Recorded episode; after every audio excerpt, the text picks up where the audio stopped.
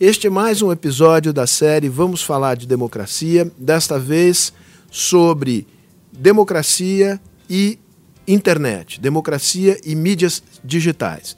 Eu estou aqui com o Francisco Brito Cruz, que é doutor pela Faculdade de Direito da USP, fundador e diretor do Internet Lab, que é um centro de pesquisa eh, voltado para temas da internet, do direito e da política, e autor, aliás, coautor, do livro Sobrevivendo nas Redes Guia para o Cidadão, que é uma publicação da Fundação Fernando Henrique Cardoso, disponível em parceria com outras entidades, disponível no nosso site www.fundaçãofhc.org.br, sem cedilha e sem acento.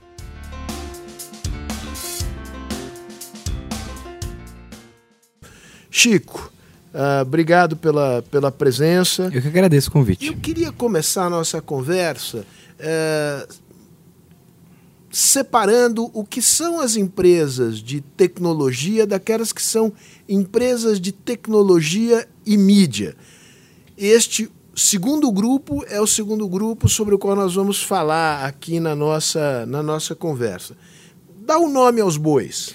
Olha, Sérgio, acho que essa divisão é importante. É, antes de fazê-la, é porque ela apresenta um pouco o problema quando, ele, quando, quando a gente está falando de política. Né? A gente está falando da circulação do discurso político. Então a gente está querendo examinar o impacto de empresas de mídia, né? ou seja, empresas que fazem parte dessa circulação, que possibilitam essa circulação. E hoje em dia, apesar da gente estar tá cercado de empresas de tecnologia, nem todas elas são empresas de mídia. Então, por exemplo, a Amazon ou a, a ou a própria Uber não são empresas que, tão, que são feitas para veicular é, é, informações do discurso. Né? Ela pode ser uma empresa de, de comércio eletrônico, ela pode ser uma empresa de é, é mobilidade, né, para conectar motoristas e, e, e, passageiros, mas elas não estão ali sendo o, o, executando a função ou de praça pública, é, como algum, algumas pessoas gostam de dizer, ou, por exemplo, de sala de estar né, onde você tem, também tem uma conversa, assim como na praça pública. Elas não executam essas funções. Então, quem, de quem que a gente está falando? É, Google, Facebook, Instagram, que é do Facebook, o WhatsApp, que também é, pertence ao mesmo grupo empresarial do Facebook também, é, e outras que, que aparecerão no futuro ou que aparecem em outros países também, né? porque essas são as empresas é, é de mídia digital que aparecem mais no Brasil, mas que não necessariamente estão é, presentes exatamente igual em outros lugares do mundo. E mesmo aqui no Brasil a gente tem outras empresas que não são empresas, é, é, plataformas de internet como essas, mas que também interagem aqui, porque enfim, são empresas brasileiras mais propriamente dizendo. Elas são empresas de mídia, mas elas não são empresas de mídia tradicionais. Não são empresas de jornalismo. É, elas não, não são televisão, não são rádio. Uh, e é um mercado, este mercado das empresas uh, de tecnologia, e de mídia social, de mídias não convencionais, é um mercado de muita concentração. É, tomemos o Facebook. O Facebook tem é, propriedade sobre vários, vários canais de mídia social. Essa sim. é uma descrição sim, é, correta é, desse mercado? eu diria que sim, eu diria que acho que o que define esse mercado é que são as tecnologias de informação e comunicação que na sua versão aberta, são monetizadas é, na venda de publicidade. Então, elas são abertas a qualquer tipo de usuário. E a graça da coisa ali é você captar a atenção do usuário que está dentro da plataforma e revender essa atenção para um anunciante. É assim que elas ganham dinheiro, por isso que elas estão ali é, competindo muitas vezes com empresas que é, são de mídia também, mas que estão produzindo conteúdo, conteúdo, Né, como as empresas de TV, os jornais, etc. É, tem algumas outras que se incluem aí que não necessariamente estão ganhando dinheiro com publicidade, especificamente o WhatsApp, né? Porque o WhatsApp é uma plataforma de mensagens, de mensagens fechadas. Então ele está competindo como serviço com o SMS, na verdade, muito mais do que competindo com o jornal, né? É em termos do, do uso que se faz e em termos da monetização também, né? Ele, ele Quer tá... dizer, não ganha dinheiro com publicidade, não vende publicidade, mas tem é. muito acesso a dados pessoais que podem ser valiosos do ponto de vista comercial para uma série eh, de, de contatos, de principalmente, né? Ela é uma plataforma de comunicação, assim como o Facebook é. A diferença é que ela é privada, então ela não pode vender publicidade. A publicidade que aparece numa plataforma de mensagens, no fundo, ela é um spam, né? Uma mensagem indesejada que você recebeu de um anunciante.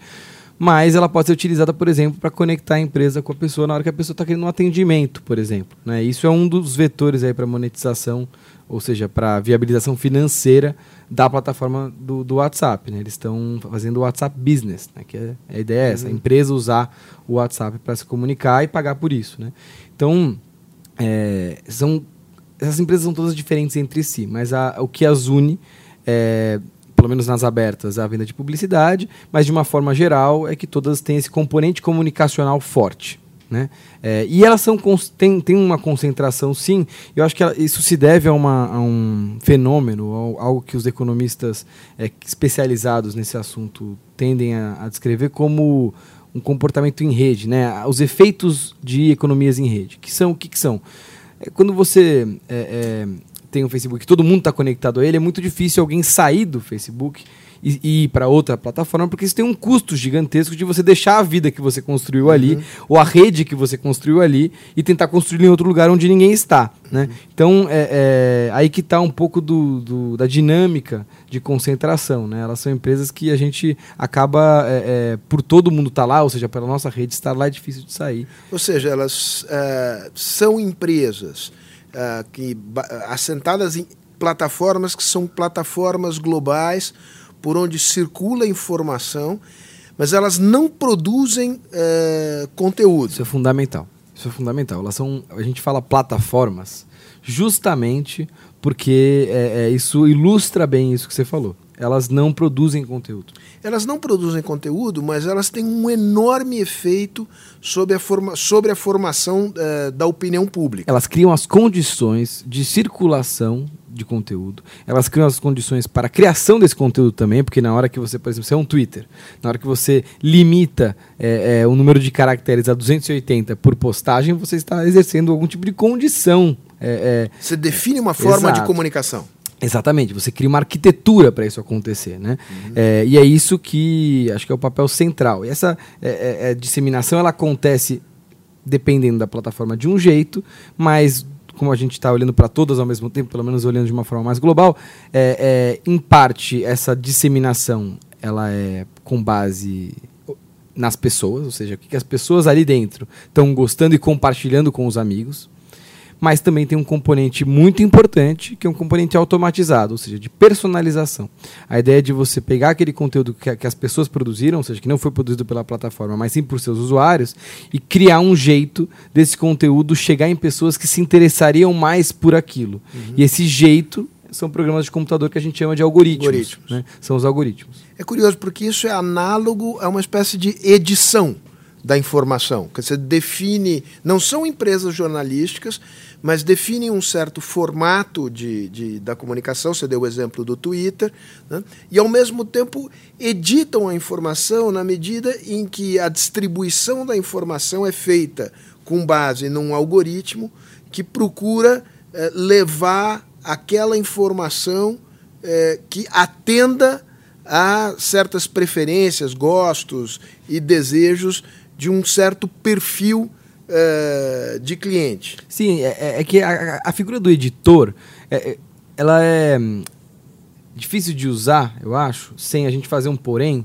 que é que não existe um editor, uma pessoa que está lendo aquilo a priori e aí está decidindo uhum. o, que, o que é publicado ou não. Né? Tudo é publicado e existe uma, uma forma automatizada de definir a curadoria desse conteúdo. Então, é, é um jeito de é, você automaticamente, ou seja, sem, sem ter um componente humano a priori, é, distribuir aquilo para quem eventualmente vai gostar mais. Eu acho que tem um paralelo com, com a edição, mas uhum. é, é, é contra-intuitivo, né? Uhum. Porque não, não, se trata de uma pessoa lendo cada, cada postagem e decidindo para quem aquilo vai, mas sim é, é, um arranjo que é feito com base nos dados pessoais. Então, se eu gosto ou consumo ou estou é, dentro de um perfil de alguém que recebe muito conteúdo de futebol, é, provavelmente eu vou receber mais conteúdo de futebol. Então, é, é o algoritmo vai perceber aquele meu interesse e para justamente eu gastar mais tempo lá dentro, para é, para minha atenção ser, ser colocada ali, poder ser revendida para um anunciante, uhum. é, aquilo tem que me atrair. Como é que aquilo vai me atrair? Sendo personalizado. Então é, é, é um pouco esse ciclo e, que se fecha, e, sabe? E evidentemente que essa lógica comercial tem um efeito na forma de distribuição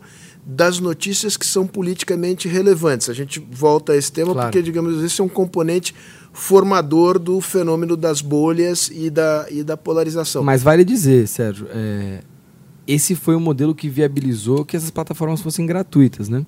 É, e que elas adquirissem a escala que elas têm. Uhum. Então, é, é por mais que a gente queira desvelar ou mostrar que isso funciona assim, uhum. é difícil de imaginar um mundo que a informação fluísse tão facilmente é, que não fosse baseado em publicidade, né? Porque aí você teria que é, cobrar da pessoa por conteúdo claro. que ela recebesse, ou cobrar uma assinatura e nem todo claro. mundo teria dinheiro para pagar, enfim, depende. Não, eu acho que interessante dessa conversa não, não é, é demonizar nem é, deificar, né? Com Quer certeza. dizer, nem, nem é tudo bom ou tudo mal, né? que é um pouco a, a, a, tendência do ser humano. Mas analisar um fenômeno que é um fenômeno contemporâneo, que tomou conta do mundo e que tem aspectos muito virtuosos e cujos problemas começaram a aparecer. Na, na transição da internet 1.0 para 2.0, quando a, antes até mesmo da criação desses grandes grupos é, de, de mídia digital, é, havia uma enorme esperança, é, como se uma espécie de ágora grega eletrônica fosse se formar no mundo, com base nessa nova tecnologia, permitindo uma comunicação horizontal entre cidadãos, maior informação, maior entendimento das questões da agenda pública, maior participação, melhoria da qualidade da democracia, maior engajamento. Essa promessa hoje virou problema. O que, que aconteceu é, ao longo desse período? Acho que tem, tem um. Para sintetizar essa, essa promessa, tem um termo de um filósofo basco chamado Daniel Inerarit, é, que ele, ele explica que essa época era a época da utopia da desintermediação. A ideia de que a mídia tradicional intermediava o discurso político e era um, um ator muito importante, muito sensível politicamente e tinha condições de manipular aquilo que as pessoas estavam uhum. é, é, achando e que a internet viria para deslocar esse ator, esse gargalo do discurso, esse gargalo do debate democrático é, e se colocar como essa espécie de ágora, né? tirar os intermediários do caminho. É, muita gente achou que isso ia acontecer, não, não só no Brasil, no mundo todo, né? Mas é, é o que a gente percebe hoje não é uma falta de, de intermediação, é que há outros intermediários em jogo e que esses intermediários são justamente essas empresas. Uhum. Né? É, se trata de um outro tipo de intermediação. Né? É, e aí, conforme o consumo de mídia das pessoas foi migrando de algo muito baseado em TV, principalmente TV, né? mas também jornal, rádio e tal, para uma dieta de mídia que a gente fala, né? mais digitalizada, com mais componentes digitais, é, o, que, o que vai acontecendo é que é, elas passam a ser relevantes politicamente. E a gente nunca tinha vivido uma sociedade assim, que elas realmente passaram a ser relevantes. E características dessa circulação de informação, é, condições que elas colocaram, passaram a influenciar o debate público e passaram a poder ser mobilizadas por atores também. Né? Então, do mesmo jeito que se pensava como eu vou fazer que, que a minha agenda política vá para frente é, num mundo que a TV domina, é, o que se começou a se pensar é como é que eu faço para minha agenda ir para frente no mundo que as pessoas também acessam a internet e acessam redes sociais. Essa transição começou a, a colocar alguns episódios disruptivos aí, né? Então você tem os episódios da Primavera Árabe, né, que foram muito importantes, é, que mostraram o potencial de mobilização dessas redes sociais para além do que, do que se imaginava em países considerados mais autoritários, né? É, você teve o episódio de junho de 2013 aqui no Brasil também, que é onde as manifestações foram de fato é, é não só organizadas, mas é, mas cobertas em termos midiáticos pelas redes sociais, né? E aí isso chega no momento que é, essa relevância aparece eleitoralmente. Aí que o bicho pega. Né? Quando veio 2016, na eleição do Donald Trump na, nos Estados Unidos, ou mesmo a, o referendo para a saída do, do Reino Unido da União Europeia. Nesses episódios ficou claro que é, a, essa intermediação colocada pelas redes sociais era uma intermediação é, muito importante e com aspectos muito ambíguos. Ambíguos, é, você no fundo alude para é, muita manipulação Estou falando de é manipulação, estou é falando de polarização, estou falando de fenômenos que a gente não, não é, é, sequer tinha nome, né? Sim. Bolha. É, é, ou tinha... atuação de robôs, tudo isso apareceu justamente nessa, nesse período, né? Que é o período, digamos, que você situaria. A, isso antecede a eleição do Trump, Brexit, ou, digamos, esse, esse fenômeno de fake news, robôs, uh, formas eh, de manipulação da informação uh, na rede, isto antecede eh, este período? Antecede, mas acho que isso se tornou mainstream a partir daí. Né? É, talvez antes, em 2013, no Brasil, ou em outros, outras manifestações com o mesmo perfil, até a Primavera Árabe, vamos dizer que existia uma, um calor que emanava dali, é, mas isso não estava engatado com a dinâmica eleitoral, ou seja, não estava engatado com a política institucional. Ou seja, os políticos não tinham descoberto ainda uh, as mídias sociais. É, vamos, vamos dizer que, que a internet estava batendo na porta, né? Uhum. É, é, mas ainda não tinha entrado. E, e aí, no momento que, que a, a, o processo eleitoral engatou com esse calor, né, é, ou esse, esses efeitos da rede social, que das redes sociais, que acho que ficou evidente para todo mundo e a gente começou a tratar disso como um problema. Né? E cê, eh, tem uma coincidência no tempo entre é, expansão do uso das mídias sociais e uma polarização crescente na política dos principais países democráticos, na Europa, nos Estados Unidos, eh, na América Latina. Tem alguma relação de causa e efeito entre esses dois fenômenos, polarização e expansão da mídia social? Causa e efeito é difícil de dizer, mas com certeza há uma afinidade. Né? Quanto mais a dieta de mídia se tornou digital, muitos países, não é só o Brasil, não, não é só os Estados Unidos, é, enveredaram para um caminho de polarização é, que passa, por exemplo, pela crise de legitimidade de confiança da mídia tradicional, né? que atuava como um mediador entre e até como um moderador entre polos políticos, por exemplo. Né? E essa polarização que acontece nessas sociedades não, não é uma polarização parlamentar.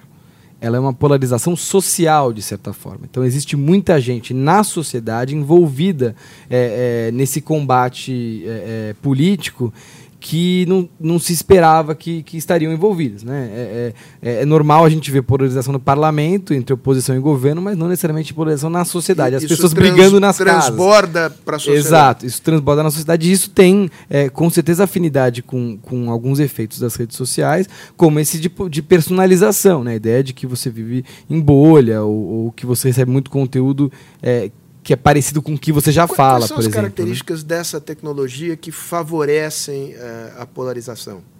Acho que a personalização é, importante. A né? operacionalização? A, a personalização. A personalização. Né? a personalização. do conteúdo. Você receber aquilo que você é, é, já se interessaria antes. Né? Então, a ideia de que... É, como, é a homofilia de conteúdo. A, a ideia de que conteúdos parecidos vão conviver é, ou vão estar conjuntamente é, clusterizados ou agregados uhum. nessas plataformas. Né? Uhum. Né?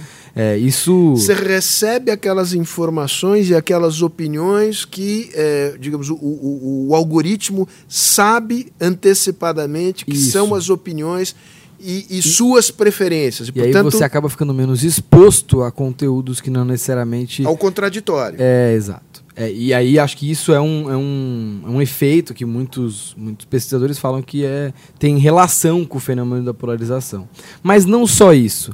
Acho que, que a ideia de determinados gatilhos é, emocionais, né, a ideia de você puxar a atenção da pessoa para frases sensacionalistas ou, ou, deixar que isso é, é, circule de uma forma é, emocional. Então, a ideia de que você vai receber várias curtidas por alguma coisa que você diz, isso vai te fazer bem, porque vai é, é, é, massagear a sua vaidade, por exemplo, né? É, um, é uma outra pessoa, é uma, é uma outra característica que pode estar ligada à polarização. Né? A ideia de mobilizar as pessoas ou de possibilitar uma mobilização com base na emoção, né? e não necessariamente é, em outros tipos de, de, de discurso. Né? Uhum. O fake news não surgiu com as mídias sociais. É, fake news provavelmente existe desde o momento em que a humanidade inventou a linguagem. Né? Mas essa tecnologia é uma tecnologia que permite é, a, uma fabricação mais sofisticada de fake news e uma disseminação em escala mais ampla uh, da fake news. O que, que, é fake news e de que maneira essa tecnologia propicia uh, esse fenômeno? É, fake news, é, a gente tem que discutir discutindo jornalismo, né?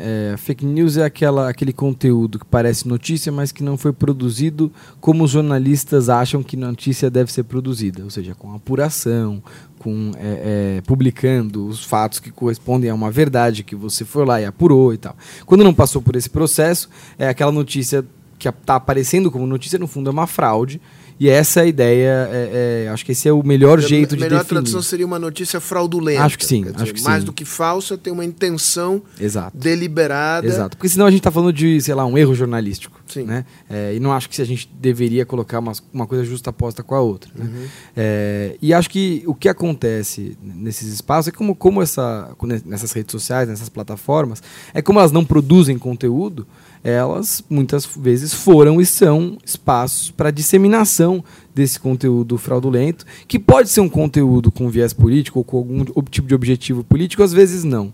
Às vezes pode ser simplesmente um link caça-cliques de alguém que quer trazer pessoas para o seu site porque quer ali colocar um banner de publicidade e ganhar dinheiro com isso. Né? Então, é, é, esses, essas plataformas serviram para isso, servem para isso, porque são movidas por conteúdo postado por terceiros, uhum. né? postado por nós e também por eventualmente gente que está produzindo esse tipo de conteúdo. É, o que acontece e aconteceu durante processos eleitorais importantes é que se viu é, que boatos como esse foram é, amplamente disseminados. Isso preocupou aqueles que estavam participando da disputa, porque é, ficou difícil de combater ou de, ou de é, desmentir algum tipo de boato, porque é, justamente é difícil de acessar as pessoas que, que, que aquilo receberam e eventualmente elas receberam é, sem estar preparadas para isso ou é, é, é, com alguns viés, um viés político. No início mesmo. da internet, ou na transição da internet 1.0, que é, digamos, era é, em que o, o usuário era mais passivo, para a internet 2.0, em que há mais interação, uh, havia esta ideia de que é, é, com a expansão da internet e, e, existia uma espécie de igualação do poder é, dos vários indivíduos. Né? O que a gente viu é que, digamos, o, o, o, poder, o dinheiro, a capacidade de organização importa nas mídias sociais tanto quanto importa no mundo offline. Né? Como é que, eh, de que maneira, digamos, o, o, a grana influencia na capacidade, no poder de mídia no mundo digital? Eu acho que uma resposta fácil, porém errada, é que a grana muda tudo. Não é bem assim. É, acho que o capital social, por exemplo, que determinados influenciadores ou é, militantes políticos conseguem desenvolver é, é nas plataformas é, de rede social, é, ele é tão importante quanto o dinheiro algumas vezes. Né?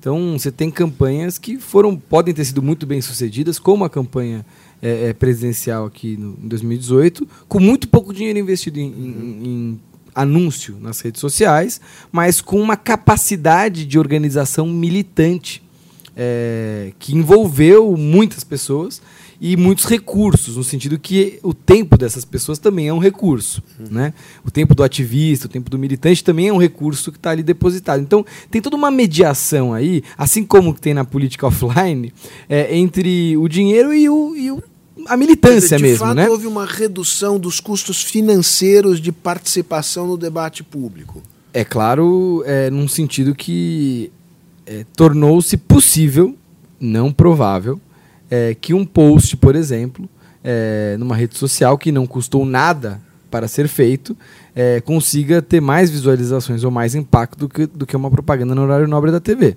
Uhum. Que é cara, caríssima, né? uhum. né? É caríssima, inclusive, no horário político eleitoral, que gera é, é, uma, uma contrapartida financeira em termos fiscais, né? Então, é, é, é possível que isso aconteça. Agora, não necessariamente é provável que isso aconteça. Para isso acontecer, há que se ter uma militância é, muito orgânica ou pouco orgânica, né, muito ligada ao candidato ou simplesmente interessada naquilo, que colocou aquilo para frente, é, é, ou que sinalizou para o algoritmo que aquilo era relevante o suficiente para ser distribuído para muita gente. O que eu estou querendo dizer com isso?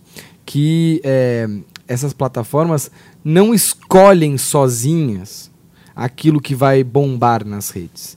É, existe um componente humano importante que é o que, que as pessoas estão gostando de discutir, o que, que as pessoas estão é, é, compartilhando e curtindo. Isso é tão importante do que é, é quanto, por exemplo, dinheiro está sendo colocado é, em anúncios, por exemplo. Às vezes um anúncio não, tava é, pensando não tem anúncio, tanta viralização. Nos robôs hum, né, que replicam numa escala inumana né, essas, essas in, in, informações. Robô é importante numa estratégia de ocupação do espaço na mídia social? É caro? Não é tão é caro poucos. quanto se imagina. Não, não é para poucos. Acho que é, é, é acessível para. É claro que, enfim, você tem que ter algum recurso para isso, né? Mas é, me preocupa mais o uso mais inteligente dos robôs, o uso mais sofisticado, é, do que simplesmente você ir lá e comprar curtidas. Isso tem um efeito no máximo de sinalizar que, nossa, esse post, é, para quem está olhando, ah, ele foi muito popular, mas ele é, de certa forma, é, um número inflado. É quase como você colocar no seu relatório de auditoria da sua empresa que você ganhou X e você ganhou muito menos do que X. Né? É, isso não tem efeito no sentido de, de, de fato, você não conseguiu bombar aquilo, você só comprou a ideia de que você bombou. Né? É, o uso inteligente dessas ferramentas, é, que não acontece sempre, é, é o uso que consegue transformar essa, essa simulação em algum tipo de percepção no mundo real, para as pessoas no mundo real. Então, é, qual que é a estratégia para isso acontecer? Né? Não basta você simplesmente comprar seguidores ou comprar um número de curtidas é, sem estratégia nenhuma. Né? E o jeito que isso se encaixa nas campanhas que é, que é crítico, não é, é pouco acessível, mas é, é importante dizer. Isso é um tema que as plataformas têm direto interesse de combater, porque isso também gera problema é, em termos das métricas que se tem na publicidade, né? Então, se você não, não mostra que a sua plataforma é confiável, no sentido de que a curtida representa uma pessoa real, uhum. é, o anunciante também não vai gostar, né? uhum. né? que é uma, a outra ponta para essas plataformas. Então, em relação a isso, por exemplo, existem políticas cada vez mais sofisticadas, por exemplo, de inteligência artificial, para tentar localizar das o empresas, das empresas de internet. Exato. Para tentar localizar quem são, quais são os perfis falsos e quais são os robôs e tirá-los do ar muito mais é, rapidamente é, do que e muito mais facilmente do que a discussão, por exemplo, de notícia fraudulenta, de fake news, né? É, porque dizer o que, que é uma mentira, o que é uma, o que é uma verdade, é muito mais difícil, é, é, porque não se trata só de uma análise de comportamento daquela conta. Nossa, ah, uma conta postou mil vezes por dia, nenhum ser humano. Enfim, ok, isso não é uma análise de conteúdo, certo? Uma análise de conteúdo muito mais difícil de fazer porque ela é sensível. Ela, ela muitas vezes está no campo da polêmica. Né? Qual é a melhor maneira de lidar com o problema das, das, das, das fake news? É, faz sentido pensar numa espécie de órgão regulador que faz o crivo do que é falso e do que é verdadeiro? Ou isso seria uma forma autoritária de intervir no debate público que se dá no, no meio digital? É o jeito que os países autoritários estão fazendo. Né? Então, você ter um órgão estatal ou paraestatal que vai dizer o que, que pode ou não pode circular. Né? É, essa solução, é, acho que é um consenso entre os pesquisadores da área, ela tem muitos riscos para direitos fundamentais. Não só em termos de liberdade de expressão, mas também de acesso à informação. Né? Então, é, é, o caminho para isso é, não é necessariamente jurídico, Sérgio. É, é, é, um caminho que passa por outros campos além do, do direito da regulação. Né? Ele é um caminho político, ele é um caminho econômico, né? você tem que tirar o incentivo econômico de quem está ganhando dinheiro, atraindo as pessoas com um link caça-cliques, por exemplo o jeito que você vai fazer isso não necessariamente é um jeito, uma regulação jurídica, é um jeito que, por exemplo, a plataforma pode tentar localizar essas pessoas e tirar é, é, é, é, esses conteúdos de tanta circulação, apesar de não deletar eles da plataforma. Então tem vários jeitos as, as empresas possíveis, de, né? de, que fazem verificação de fatos, né? fazem fact-checking, é, que apareceram para lidar com esse problema. No Brasil existem algumas, a mais conhecida é, é a Lupa é por aí. É, isso, é, essas empresas têm capacidade de esclarecer o público, separar o joio do trigo, ou, ou é enxugar gelo? Acho que é uma reação do jornalismo. Né? Isso é importante. Né? É importante que o jornalismo profissional tenha algo a dizer sobre isso e tenha pelo menos algum tipo de alternativa de projeto para apresentar não só para a sociedade, mas também para essas empresas. Né? É, o que há de problema é a escala. Por quê? Porque como essas plataformas são plataformas abertas e o uso é massivo, é muito difícil você checar todas as informações que estão presentes ali. É humanamente impossível. É, então, talvez, acho que, enfim, é uma iniciativa importante, mas não é uma iniciativa que vai resolver totalmente o problema. Mas eu, mas eu acho que é, que é importante porque é um, é um projeto que se tem dentro do jornalismo, né? Tem, com, tentar discutir isso, pelo menos, tentar colocar isso em pauta, né?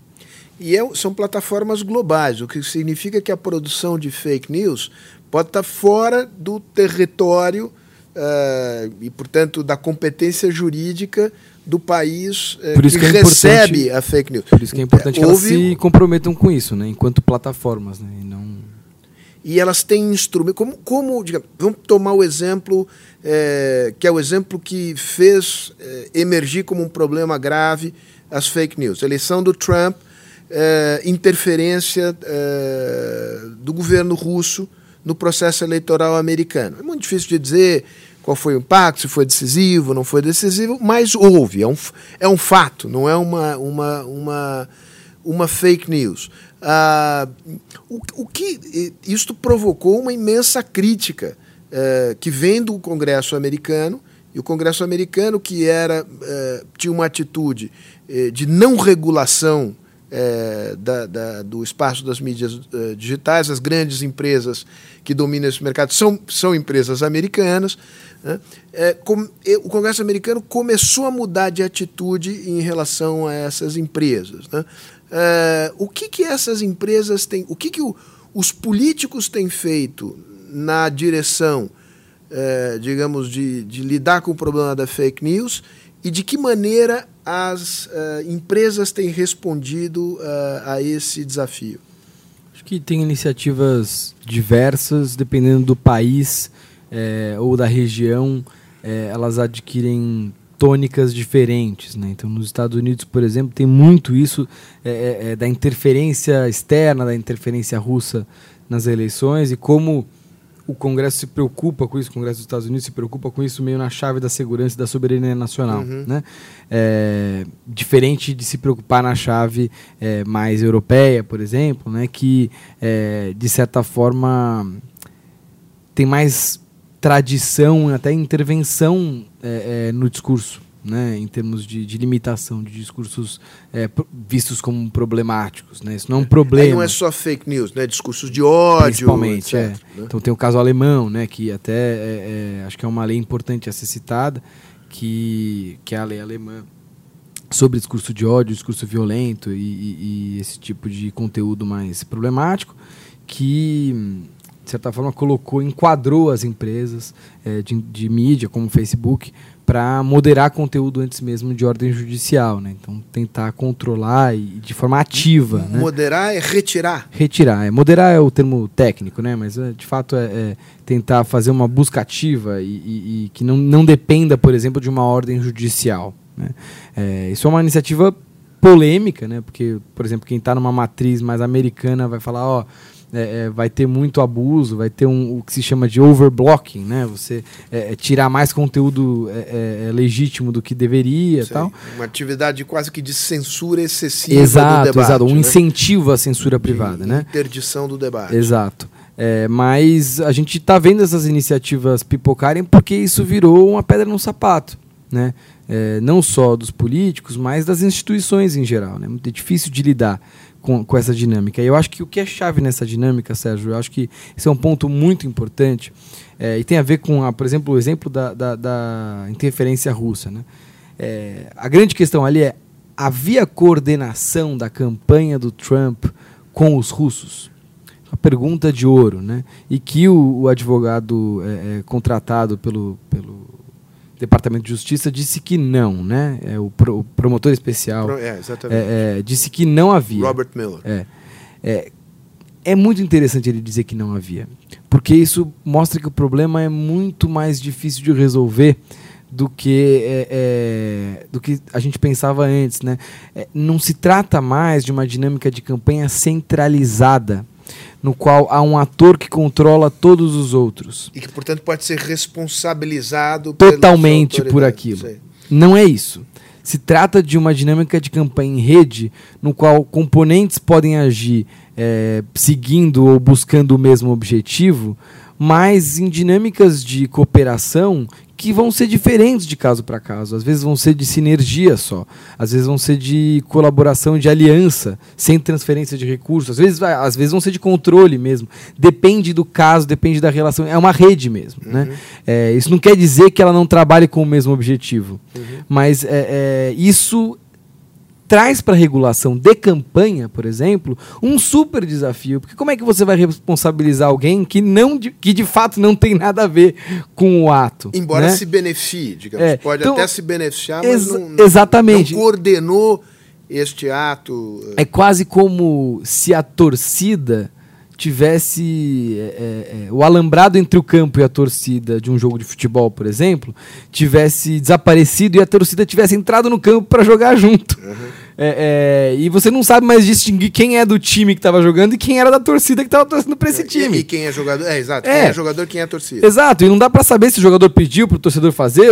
E, e isso é, um desafio que se a gente não, acho que ficar concentrado em achar um único culpado, único centro irradiador de conteúdo, talvez a gente esteja perdendo o bonde é, é, em termos de, de, diagnóstico. Onde você acha que está o maior risco é, para o debate público democrático? Pra, uh, é uma mão excessivamente pesada na tentativa, digamos, de coibir fake news, uh, ou um, uma mão excessivamente leve, digamos, de não regular, deixar rolar, é melhor conviver com, com fake news do que tentar uh, regular o mercado e acabar tendo um efeito de censura sobre o, o, o debate público?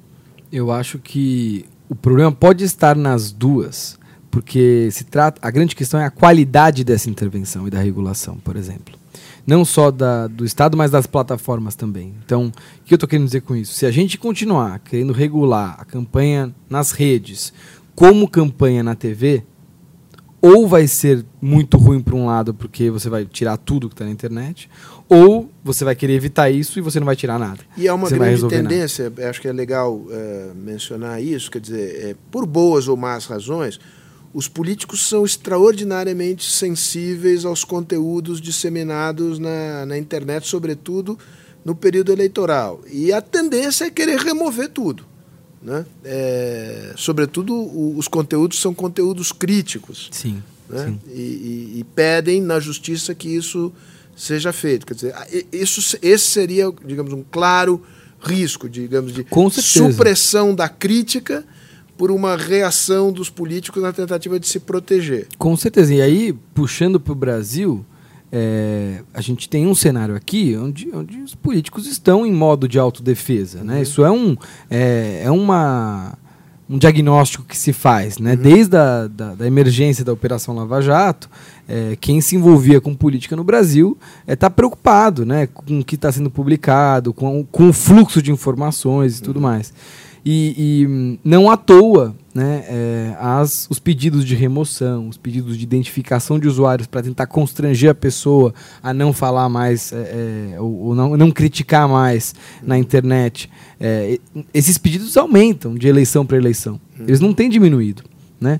Mesmo que a, a, a, o judiciário esteja tentando ponderar muitas vezes a liberdade de expressão em, em alguns casos, é, isso não, não tem diminuído. E, além disso, é, candidatos que estão é, ali na frente, quase para ganhar, né, os favoritos, muitas vezes são os campeões. Né? Então não é só quem está por baixo. É, quem está campeões da tentativa de remoção de exatamente. Conteúdo. não, não é não é só quem está por baixo da política que está tentando retirar conteúdo é também quem está por cima é meio que todo mundo sabe? Então é, é, é, em num país que a liberdade de expressão é um, um valor em construção assim como a democracia é, abrir muita brecha para retirada de conteúdo via judiciário sem critério é um risco muito grande. Por outro lado, e para tocar num, num, tema que surgiu recentemente, quer dizer, foi foco da, da imprensa, da atenção do país recentemente, ah, é um risco também o, o, quando se orquestram campanhas na internet para procurar desmoralizar algum poder da República. Né? Os ataques ao STF, por exemplo, uhum. basta um cabo e um soldado. Né? Uma alusão feita à, à fala do filho do presidente da República, acho que no ano de 2017, em que ele textualmente diz para fechar o, Congre o, o, o STF Supremo. basta um cabo e um, um soldado.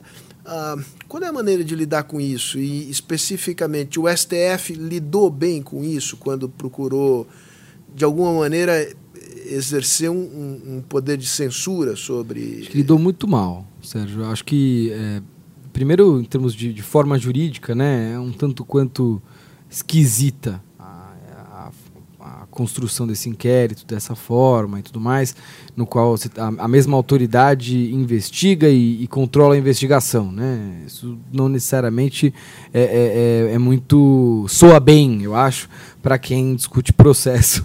É, claro. É, é, Você é... perde o mecanismo de pesos e contra Exatamente. Né? Mas para além disso, acho que tem uma falta de percepção, muitas vezes, que o controle de conteúdo na internet ele não, não segue a mesma dinâmica do controle de conteúdo que você tem, teria mais facilmente na TV ou nos jornais. Né? Tem um caso clássico, que é o clássico, é, é, o caso da Barbara Streisand. Ela tinha um imóvel, a casa dela, na costa da Califórnia. É, essa casa era uma casa muito suntuosa. E uma, uma vez, um pesquisador que estava pesquisando o litoral da Califórnia tirou uma, uma foto da casa dela, assim como de todas as casas que estavam no litoral. Né, para postar no seu site, que era um site de investigações geológicas ali da região e tal, ou seja, científico. Né? Ela não gostou da, da postagem da foto. É, e ela decidiu que isso era uma invasão né, da privacidade dela, da intimidade dela, e ela decidiu processar esse pesquisador. A foto que havia sido vista por algumas centenas de pessoas nesse site desconhecido, é, por conta da matéria de jornal que, que saiu mostrando que a Barbara Streisand estava processando em milhões de dólares esse pesquisador, a foto foi vista por muito mais gente do que do que ela havia sido vista antes, né? Então, é, é, ela nem pensou nisso, né? Imagino que ela nem, nem tenha pensado de que, é, no fundo, isso ia expor muito mais a intimidade dela do que, é, é, é, do que ela deixar quieto lá. Então, tem aí uma, uma dinâmica na internet que, enfim, dependendo do que você faz, da mão que você pesa, não só você vai ter um dano à sua reputação, um dano em termos de imagem, mas como você vai eventualmente desmoralizar essa tentativa de controle, né? É, eu acho que isso tem, tem alguma ligação com o que aconteceu. A gente encontra ecos aí do que aconteceu no STF e aí, para terminar, acho que é importante a gente entender que existem jeitos de tentar combater a manipulação. Esses jeitos é, que têm melhor funcionado são jeitos que, que tentam delimitar não o conteúdo que se quer combater, mas comportamentos que devem ser combatidos. Explica melhor isso. Por exemplo, se eu é, controlo várias páginas no Facebook, essas páginas têm nomes de jornais e elas parecem ao usuário comum páginas diferentes, diferentes entre si. Parece que elas são controladas por pessoas diferentes em lugares diferentes do Brasil, mas elas são controladas só por mim. E aí eu pego uma notícia e posto numa e replico em todas as outras. O que eu estou fazendo? Eu estou meio que simulando um comportamento é, é, de um apoio que não existe. né? É, a pessoa não sabe que tem uma pessoa só controlando aquelas 20 páginas. É, você está né? deliberadamente distorcendo, fabricando uma realidade Exato. com finalidades. É, é o que o Facebook chama, nos seus termos de né? uso, de comportamento inautêntico. Né? E muito por conta disso que várias páginas foram é, é, retiradas da, da, rede social. Você diria que, em geral, fez Facebook, para tomar o caso de, digamos, da, da, daquele grupo que é o grupo maior nas, nas mídias sociais, tem feito o que é necessário, tem um, um empenho uh, na extensão necessária para corrigir esses problemas? Eu é, acho que é, é, uma empresa que é, tem sido movida também por pressão pública. Tá? Não acho que existe Mas só. Mas tem respondido à ação pública? Tem sido forçada a responder.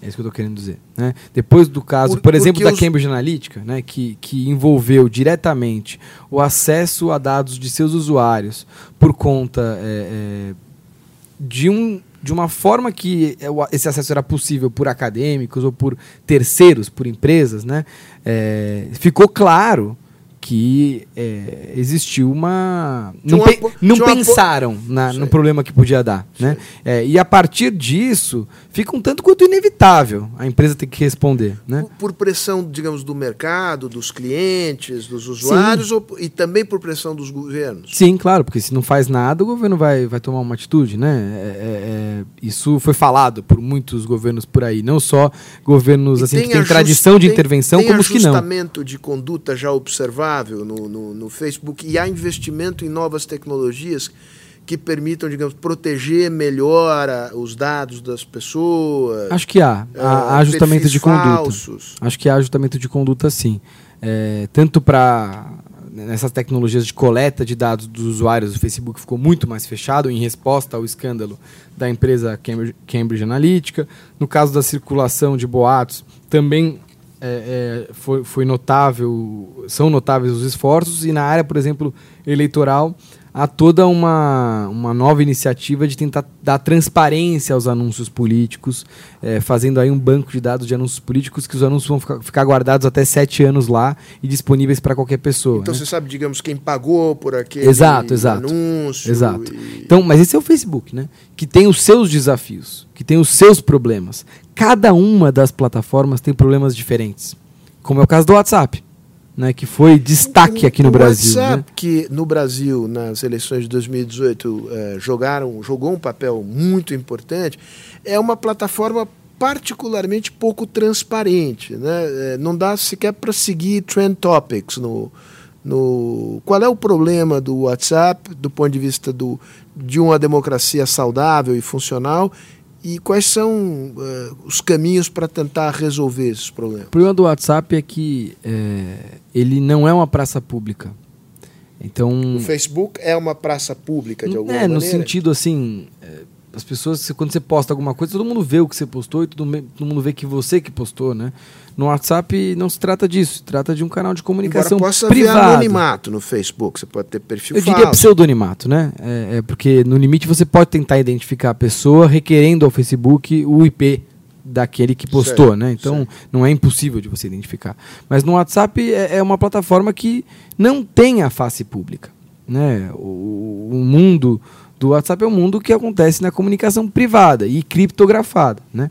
É, é, e aí o que, o que, que acontece é a com, o que se critica é a combinação de, dessa dinâmica privada com dinâmicas de, de broadcasting, né? que é, são dinâmicas de difusão em massa, massa, de conteúdo. Se você juntar a criptografia com, a, com o broadcast, é, você vai ter um mundo meio estranho onde você consegue falar para muitas pessoas ao mesmo tempo sem é, haver nenhum accountability público, nenhuma, né, nenhuma noção de que isso está acontecendo pelo resto da sociedade. Né? Uhum.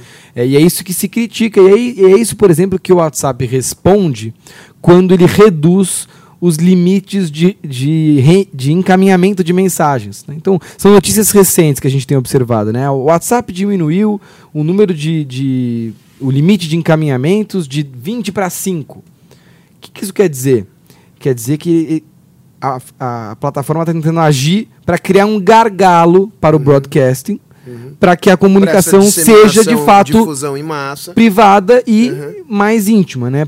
Só realmente entre, entre os, os, entre os íntimos e não usado como uma ferramenta de retransmissão massiva de, de conteúdo. Para a gente finalizar, eu vou te perguntar qual é a, se a tua visão é mais, só para simplificar, mais otimista ou mais pessimista com relação aos desdobramentos. Mas não consigo deixar de terminar, ah, enfim, reconhecendo a enorme transformação que essa tecnologia produziu nas nossas vidas, no mundo. Se nós imaginarmos não precisa ir dez anos atrás, né? É, cinco anos atrás. O que, o que aconteceu nos últimos cinco anos, do ponto de vista da, da comunicação e os seus impactos nas áreas mais variadas da, da atividade humana, em particular da política, é um. A gente está vivendo um período que é uma mudança de época. Qual é quando você olha para frente? E você acredita numa espécie de, digamos, de adaptação, evolução uh, virtuosa em que nós vamos ficar com o bom uh, da, da, das mídias sociais e reduzir o impacto do que ela tem uh, de negativo ou é o contrário? Quando me fazem a pergunta se a internet ou as redes sociais são boas ou vão ser boas ou ruins, eu geralmente rebato com a resposta de: Você acha que a televisão foi boa? Ou o rádio foi bom? É, é, depende, né? Eu acho que é aí que está a questão. Né? É, é, o que, que, era melhor? Um Brasil que todo mundo assistia a mesma emissora ou um Brasil que as pessoas é, é, acessam a mesma rede social? Acho que essa pergunta ela, ela tem muitos lados para ser respondida, né? É, eu... Você pode dizer em favor da rede social que, ao contrário uh, de uma época em que uh, uma emissora dominava o, o mercado brasileiro, uh, é a, a, a, essa, digamos, nas plataformas circulam os conteúdos os mais variados. Inclusive dessa emissora. Né? Tem o fenômeno de bolha. Tem o fenômeno de bolha, mas as bolhas é possível também furar as bolhas, né? uhum. né? As é, bolhas não são impermeáveis. Exato. E, e, e, acho que em termos de otimismo ou pessimismo, é, eu até, até sou otimista, né? Mas acho que tem um, um, algo que, que vale a pena dizer que assim não tem volta. Então achar que vai, que vai resolver esse problema proibindo a internet é, é uma sandice. Né? Então o único jeito da gente superar é a gente admitir que, que vai ser assim, que mudou e que. Embora é, é, governos autoritários, e aí a China é o exemplo mais claro e competente disso, sabe usar as mídias sociais, inclusive bloqueando as mídias sociais quando lhe convém, né, sofisticou enormemente a sua capacidade de exercer controle social uhum. através das mídias sociais. Quando nós imaginávamos no passado que esses regimes autoritários, estavam muito influenciados pela Primavera Árabe, sofreriam, um, um, digamos, uma necessária democratização por pressão da sociedade através das mídias sociais. É, um exemplo de que democracia e avanço tecnológico não necessariamente andam Anda juntos. de mãos dadas, é. né? E é verdade, é verdade. Agora, é, é, não, é que ela, não é que na China voltou-se para trás é, é que eles estão construindo um outro futuro, né? talvez um futuro de controle, de, de enfim, que, que, acho que para nós na nossa ordem democrática é, é, um, futuro, é um futuro um pouco distópico, sim. Uhum. Para terminar mesmo, né? É, fala um pouco do curso que eh, nós aqui estamos programando sobre esse tema e que a gente pretende, acho que vamos conseguir lançar no, no, no começo do segundo semestre? Bom, a gente quer discutir esses assuntos, é, talvez de forma mais pormenor, pormenor, pormenorizada né, é, é, nesse curso. É a ideia é discutir internet e, e mídias sociais e a democracia. É, então a gente vai ter espaço de falar do papel das plataformas, a gente vai ter o espaço de tentar discutir é, cada uma dessas técnicas de manipulação, então os robôs, o uso de dados pessoais, é, o formato das campanhas. Vai ter é, um espaço de discussão sobre o que aconteceu aqui no Brasil mais recentemente, então também trazendo exemplos concretos, exemplos na prática, é, como é que isso se colocou. A ideia é a gente é, trazer essa discussão e aprofundar essa discussão com quem está interessado em, em tá, entender essas mudanças que você estava falando, né? uhum. né? Essa, essas grandes mudanças que aconteceram na política da nossa época, mediadas pela tecnologia. A ideia é essa. E são duas semanas, é, perdão, dois meses, oito aulas. Isso, oito aulas, cada uma assim com, com um tema desses que a gente discutiu. É, e hum, a ideia é que a gente consiga passar, pelo menos, por tudo que é relevante aí. E você dá o curso e você terá convidados. Teremos convidados, cada um para discutir também alguns desses temas, é, desde pessoal das plataformas, né, a ideia é chamá-los, é, passando também por gente da ciência política, etc. A ideia é trazer perspectivas diferentes, porque é, por exemplo, quando a gente está falando das plataformas, acho que é super importante ouvi-los, saber o que eles têm a dizer, saber quais são as propostas e questioná-los também, por que não, é, sobre o que está por vir. Né? Legal, Chico. Foi ótimo ter essa conversa com você. Eu, eu sempre aprendo te escutando. Espero que quem nos escute aqui também tenha gostado. É, eu que aprendo, gostar. Eu que aprendo com as suas perguntas. então tá bom. Então com esses elogios recíprocos a gente para hoje por aqui. Obrigado. Valeu.